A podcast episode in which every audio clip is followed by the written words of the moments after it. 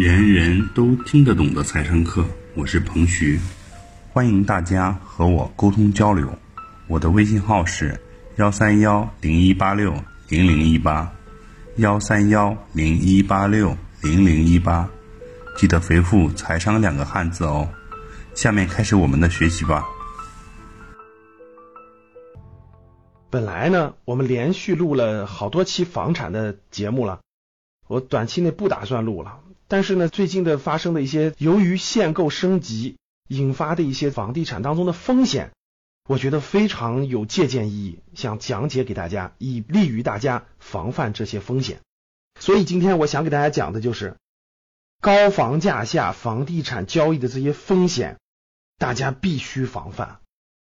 那我下面讲三个案例，我让大家充分理解一下这房产交易下面的各个风险，很多时候是大家预想不到的。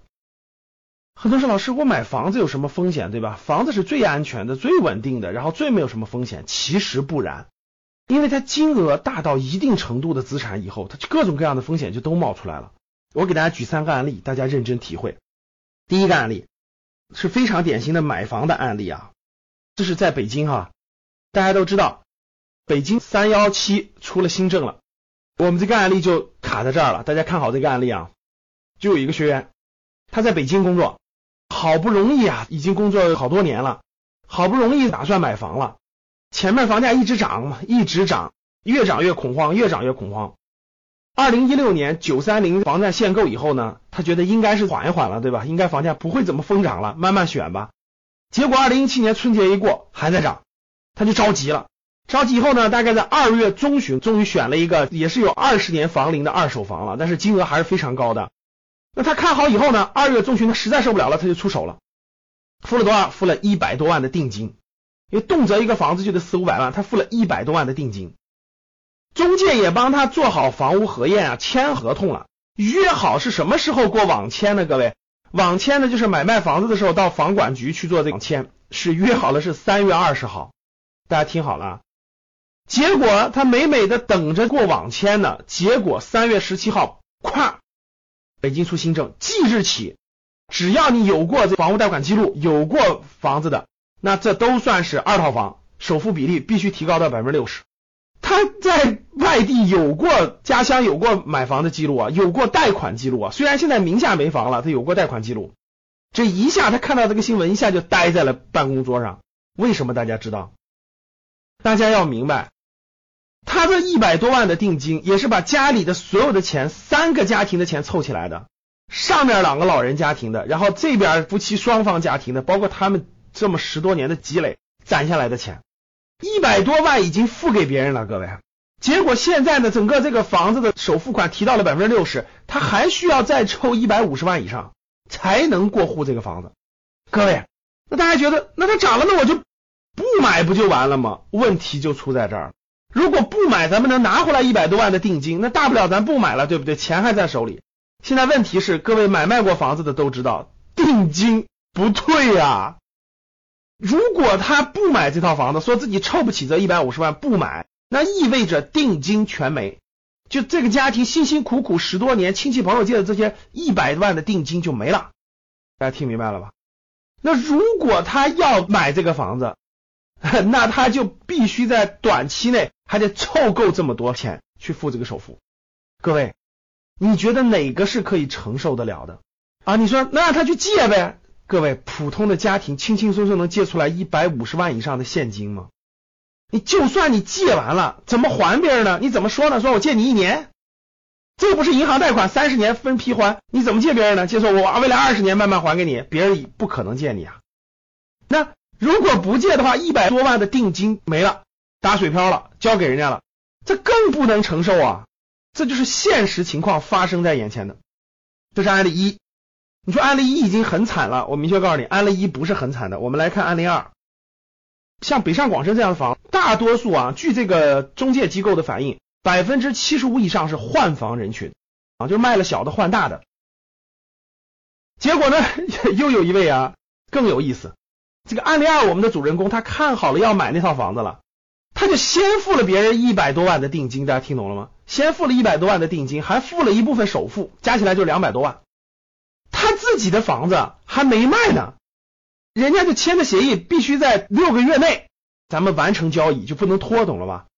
那他买那个房子，本来呢他预计的是首付百分之三十五，其他钱贷款，结果现在他这套房子还没卖，大家懂了吧？本来找了一个买家了，结果新政一出，新政一出，人家买家不买了，买不起了。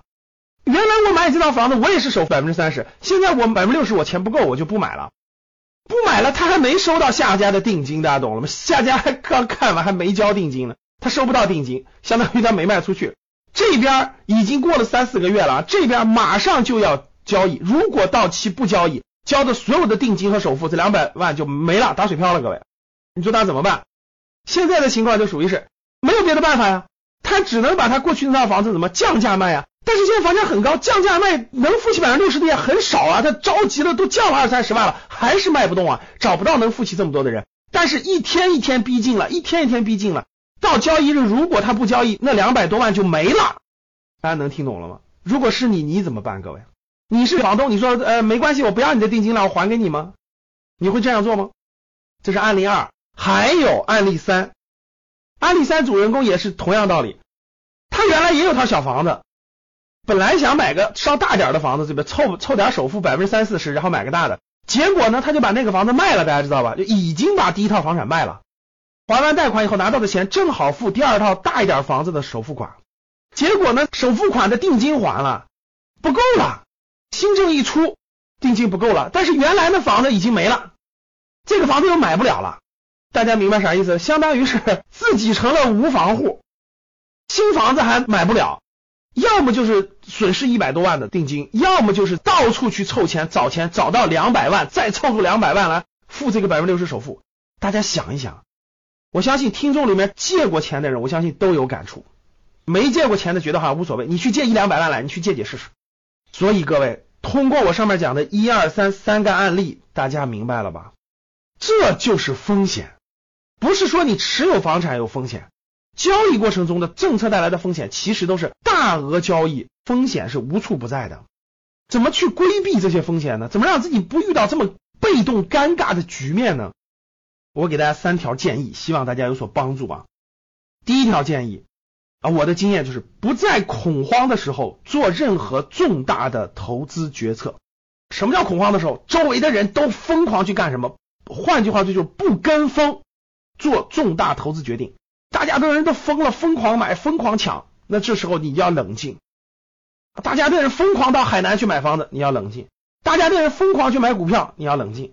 大家的人疯狂去抢，感觉就不买就不行了。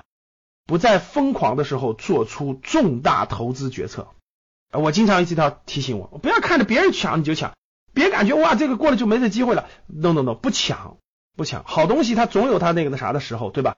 其实就是我们投资讲的买点啊，就不能着急，不恐慌，任何时候不要随着人跟风，不跟风不恐慌。第二点就是什么呢？不要大量借债。其实大家想想，这里面大部分情况都是借债。如果你已经有全款的话，这些问题其实对你不是问题，对不对？这就是欠债嘛。我为了获得这个东西，我大规模借债，我首付百分之三十，我贷百分之七十，房价这么贵了还敢大规模借债？大规模借债必然带来被动。这个被动你得承受啊，所以重大投资决策不能借债。就人生当中，哪怕不是投资，就是你的自住的房子，也不能超过你能力范围的借债。能力范围超过大规模借债，必然带来巨大的风险。第三，不给自己加这种两边加边界的协议，千万不要签啊！就像刚才那种，你一定要在六个月之内把这件事办完。你就一定要在六个月之内把那这套房子卖了，然后换那套房子，这就是很被动的。就做任何决策的时候，不要把自己推到一种两边都有边界的状态当中。比如说，大家看刚才的三个案例当中的，他们都有一种情况，就是哎，我一定要在什么时间内完成，所以我我先签个协议啊，我一定要在六个月内完成什么，然后我再去这六个月内必须完成的事儿。我先签个协议，三个月内我一定付这些钱啊，然后我在这三个月内再处理我应该处理的事儿。各位，这就是把自己逼入到了一种没有退路的境地。两边限制呀，签协议自己把自己签到了一个这个状态当中。我的建议就是不签这种协议，要买你就买，要不买你钱不够那就不买。等你把那个处理完了再说下一个，不能两个事情混在一起。这个事儿还没处理完，第二个事儿堆上来了，然后呢，你认为你第一个事儿能处理完，于是跟别人签个协议，那这种协议就是把自己堆在了两边边界当中，这种情况你会非常被动，你就丧失掉了主动权。因为主动权在手，你可以不签，你可以不买，你可以等待，它不影响你啊，不影响你的生活呀，对吧？所以各位再次回味我这个节目的主题语：钱是赚不完的，但能亏得完。大家想一想，对于一个普通中产家庭来说，一百万、两百万。这是很多年都攒不到的，一个房地产风险就可以损失掉这么多的钱，所以各位慎重再慎重。好，上面给大家三条建议，供大家做参考，希望大家未来规避掉这些不必要的政策风险、不必要的这些波动风险。以上就是本次课程的内容，人人都听得懂的财商课，喜欢本节目的朋友。请关注和订阅，欢迎在评论区留言互动，也可以添加彭徐的微信幺三幺零一八六零零一八幺三幺零一八六零零一八做进一步的沟通和交流。感谢大家的收听，我们下期再见。